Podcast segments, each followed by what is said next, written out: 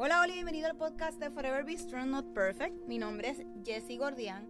Soy bendecida de tener este espacio junto a ti y compartir este proyecto juntos. ¿De dónde sale este nombre? Pues el Señor se presentó a mi vida a darme un aviso que fuera fuerte y valiente hace unos años atrás. Y meses después recibí una sorpresa inesperada. Así que, como dice el libro de Josué 1.9, yo te pido que seas fuerte y valiente, que no te desanime, ni tengas miedo porque yo soy tu Dios y te ayudaré por donde quiera que vayas.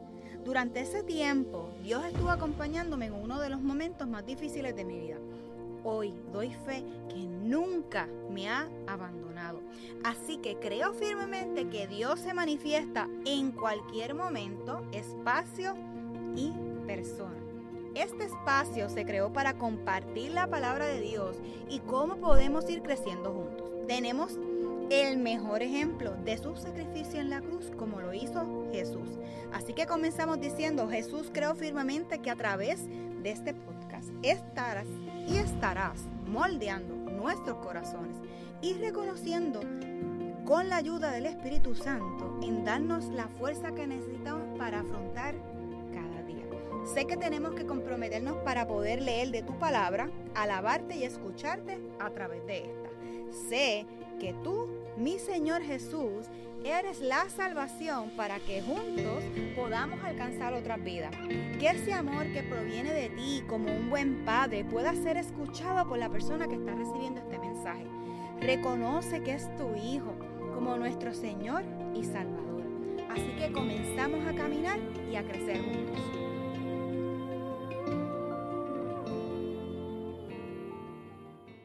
De hoy me voy un poquito random y al adicional random, eh, algo que lleva días en mi corazón, de poderle ¿verdad? contar un poquito más allá. Así que dos años después, de eso es el tema del día de hoy. Así que este mes de octubre para mí es un mes eh, que en los pasados dos años he estado bastante concentrada y, y donde adicional a que es mi cumpleaños, no es algo como que estoy como que, mi cumpleaños como los pasados años. Estos últimos dos años han sido diferentes.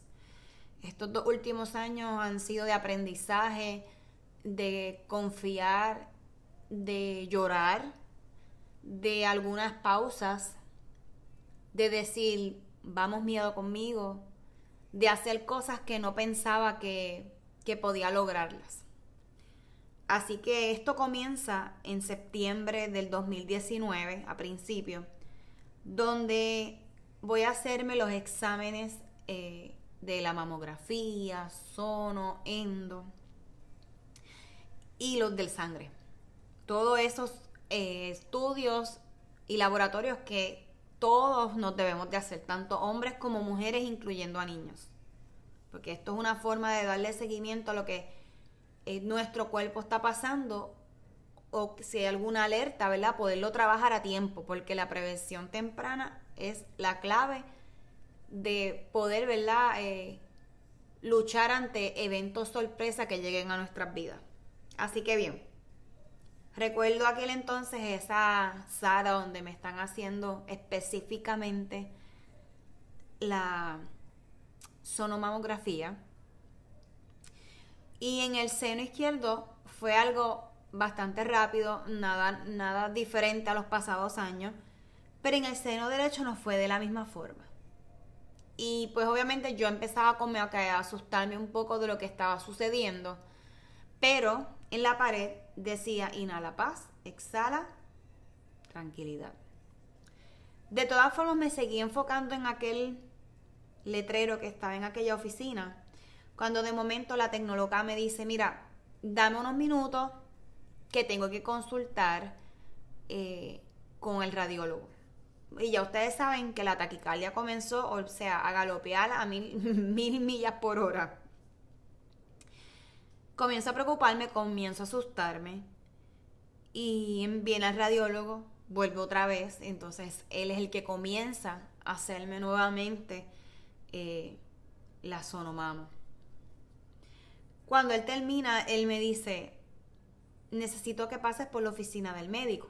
de tu ginecólogo lo antes posible. Yo te voy a adelantar el resultado de, de este estudio específicamente para que se lo lleves a la mano. ¿Qué sucede? Que yo estoy en silencio, escuchando lo que él me está diciendo, completamente en silencio, porque no, como que no entendía lo que me estaba pasando. Voy corriendo ese día donde el médico, el médico me atiende, le llevo todo, el médico pues estuvo eh, también inquieto y buscaba en mi, mi laboratorio y buscaba en los resultados que él me había llevado anteriormente. Casualmente, o sea, yo llevo casi 20 años con el mismo ginecólogo. Él comienza a hacer llamadas y yo en silencio. yo sigo esperando que, qué es lo que está pasando. Entendiendo hoy que estaba en shock. Entendiendo que si decía algo, podía salir gritando o me podía desmayar o simplemente comenzar con una actitud negativa, no lo sé. Pero me quedaba en silencio. Luego de eso, pasan a hacerme una biopsia el 18 de septiembre de ese año, o sea, días después. Y me lo hace directamente el radiólogo en el hospital donde me atendí. Luego que él me hace la biopsia, él se comunica directamente con el médico para que me atiendan. O sea, todo esto fue súper rápido. Ya después de esa biopsia había ido donde el médico cirujano que me atendió ya con el resultado, resumiendo todo, el 2 de octubre, donde fui con mi esposo y mi mamá. Donde al ir a aquella oficina, el resultado salió positivo. Aquel tumor aquella nódulo, aquella masa, salió positivo. Mi silencio comienza. El de mi familia comienza. Y a la misma vez, sabiendo que ellos estaban allí, inhalando profundo y recargando fuerzas, preguntándole al médico qué iba a pasar. ¿Cuál era el próximo paso? ¿Qué era lo más inmediato que teníamos que hacer? El 10 de octubre ya estaba en sala de operaciones en sala de operaciones pasaron, antes de sala de operaciones pasaron cosas que yo no puedo explicarle. Hablé con personas que me traían paz. Estuve horas. Yo llegué allí a las 5 y 50 de la mañana y sal, llegué a mi casa casi a las medianoche. Pero dentro de todo ese transcurso y en el silencio donde estaba, obviamente recurrí a la oración, Obviamente comencé a escribir, como muchos de ustedes saben. Obviamente el grupo de familia, el grupo de amistades, personas que no eran cercanas del círculo comenzaron a orar. A orar y a rodearme de esa armadura por medio de la oración que yo obtuve en ese tiempo. No les puedo decir que no lloré. Lloré y mucho. Creo que en un momento dado, recuerdo bañándome, cuando me vi después del vendaje de la cirugía, le dije, Señor, pasa esto ya.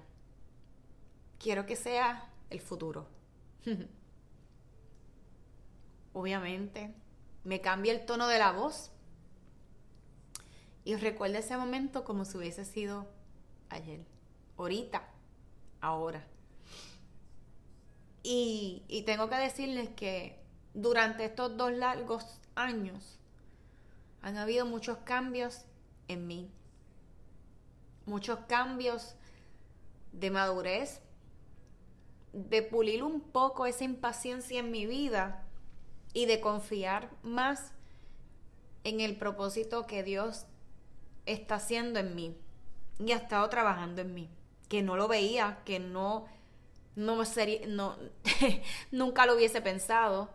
Eh, y dentro de todo este proceso de dos años después, tengo que decirles hoy que esta fecha, dentro de que hay que mirarse en el espejo con situaciones, ¿verdad? Que uno pasa tristes, pero al momento de uno verse, ¿verdad? Más allá, ¿verdad? En, en ese futuro que no vemos en el pasado de inmediato, pero cuando llegamos al futuro, decimos, Señor, wow, gracias Señor. Gracias por las oportunidades. Gracias porque me miré en el espejo y al sol de hoy, ¿verdad? Hay salud. Al sol de hoy sigo con mi, mi tratamiento, ¿verdad? En pastilla. Ahí todavía mi cuerpo se está recuperando. Pero es algo que ha sido lento. Un proceso donde yo he tenido que ajustarme full y esperar en ese tiempo perfecto, podríamos decir, o a lo mejor imperfecto. Pero yo le doy gracias a Dios por la por su paciencia y por no dejarme. Que dentro de las rabietas, dentro de las pausas, dentro del llanto, dentro de la queja, Él estuvo conmigo. Y se hacía sentir. No es algo que no les, no puedo explicar tal vez en este, en, en este audio, en este podcast, de esta manera.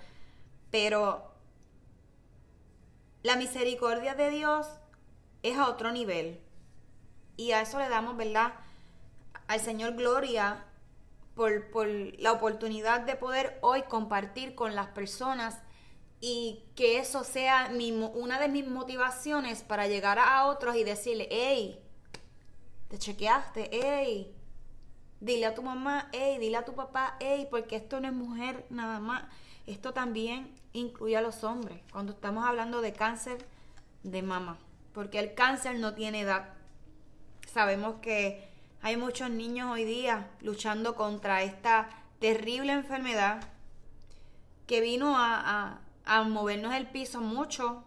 Otros con la gloria de Dios hemos sido y dar testimonio y ser sobrevivientes de esto. Otros no han tenido esa misma oportunidad. No les puedo decir que no sienta miedo a que cuando tenga que hacerme los próximos exámenes, qué sé yo, llegue algo que no debe de llegar. Pero esos miedos son normales y son sumamente naturales que nosotros podemos tener. ¿Qué nosotros podemos hacer? Confiar en lo que Dios tiene para darnos. Confiar en la oración confiar en que si a lo mejor nos levantamos y ese día no tenemos las mínimas ganas de nada, descansar. Y es bien interesante porque mientras, ¿verdad? Nosotros pensamos en un descanso como vacaciones, para, la, para variar también la pandemia llegó. Y en Salmos 27.3 nos dice, me puede atacar un ejército, pero yo no siento miedo me puede hacer la guerra, pero yo mantengo la calma. Y yo les tengo que decir que todo este proceso definitivamente esto es oración, confiar en lo que Dios está haciendo y aprender a callar y aprender a escuchar.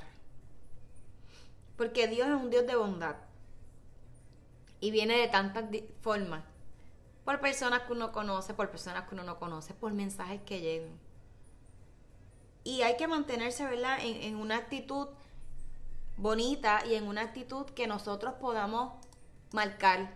Una actitud que nosotros podamos decir, wow, Señor, gracias porque tú me das, tú me das valor, tú eres mi armadura. Y, y definitivamente nos tenemos que levantar y correr. Hoy tengo que decirle que esa armadura, donde en Salmos 27, 13 al 14 nos dice, pero yo sé que viviré para disfrutar de tu bondad junto a tu pueblo. Por eso me armo de valor. Y me digo a mí mismo, pon tu confianza en Dios, sí, pon tu confianza en Él.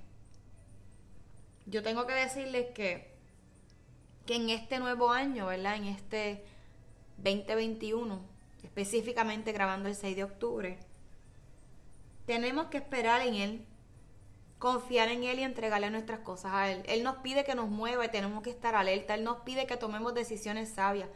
Él no nos dice no puedes llorar, Él no nos dice que no puedes tener miedo.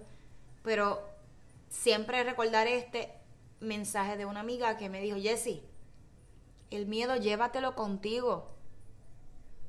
Y desde ahí tengo el miedo agarrado de un leash, como los perritos, diciéndole, hey, ven, porque tú no me puedes seguir atrasando, porque yo tengo mucho que decir, yo tengo mucho que contar, porque amo lo que estoy haciendo, porque me encanta compartir con otros lo poquito que he aprendido de confiar y de vivir en plenitud con el Señor, de recibir su bondad, su amor y su paz. Él no, me deja solo. Si vamos a ese mismo eh, versículo, versículo 27, donde dice, el del 9 al 10, yo estoy a tu servicio, Dios mío, yo estoy a tu servicio. No te escondas de mí, no me rechaces, tú eres mi ayuda. Dios mío, no me dejes solo, no me abandones, tú eres mi salvador. Y yo tengo que decirles que así ha sido. Dios es un Dios de promesa. Dios es un Dios que cuando nos dice necesito que te muevas a hacer algo, yo voy a buscar la forma de moverte para que pueda compartir con otros lo que tú, como mi hija, has aprendido y lo que seguirás aprendiendo. Así que yo abrazo estos dos años que no han sido fáciles, que me pongo un poquito tristonga, pero es normal. Y es normal también mirarme en el espejo y decir, Señor, gracias porque estoy aquí hoy, porque puedo abrazar a mis hijos, porque tengo mi familia, porque tengo un esposo, porque tengo unos padres, porque tengo una hermana, porque tengo sobrinos, porque tengo amigos, porque tengo una comunidad de fe increíble donde me abrazan, donde me cuidan y me han demostrado que han sido esa armadura que yo he necesitado para poder reconocer, escuchar, ser paciente y confiar en lo que Dios tiene para cada uno de nosotros. Así que básicamente este episodio específicamente es para decirte que te levantes de donde estás, que tienes tiempo para descansar. Pero hay que ponernos esa armadura que Él nos va a ir dando con diferentes eh,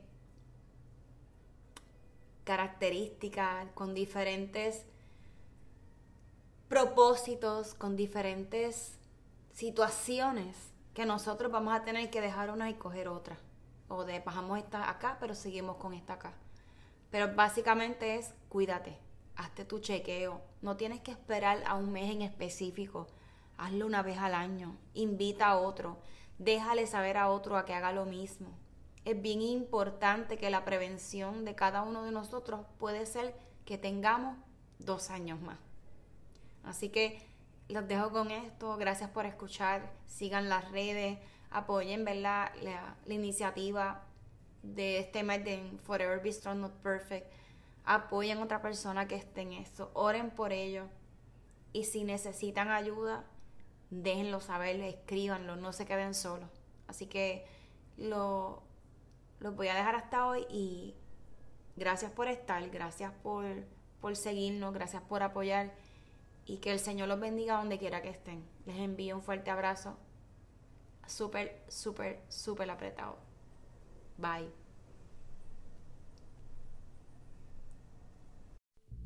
Este episodio es presentado por Forever Be Strong Not Perfect. Descubra unas piezas únicas artesanales hechas por manos puertorriqueñas con el motivo de inspirar y recordar tener una actitud positiva en nuestra vida diaria ante cualquier adversidad y a la misma vez llegar a otros con la recaudación de fondos para pacientes de cáncer de seno. Elija entre aretes o brazaletes. Los invito a pasar por nuestras redes sociales, tanto Instagram como Facebook, para que vean la variedad de joyerías que tenemos disponibles.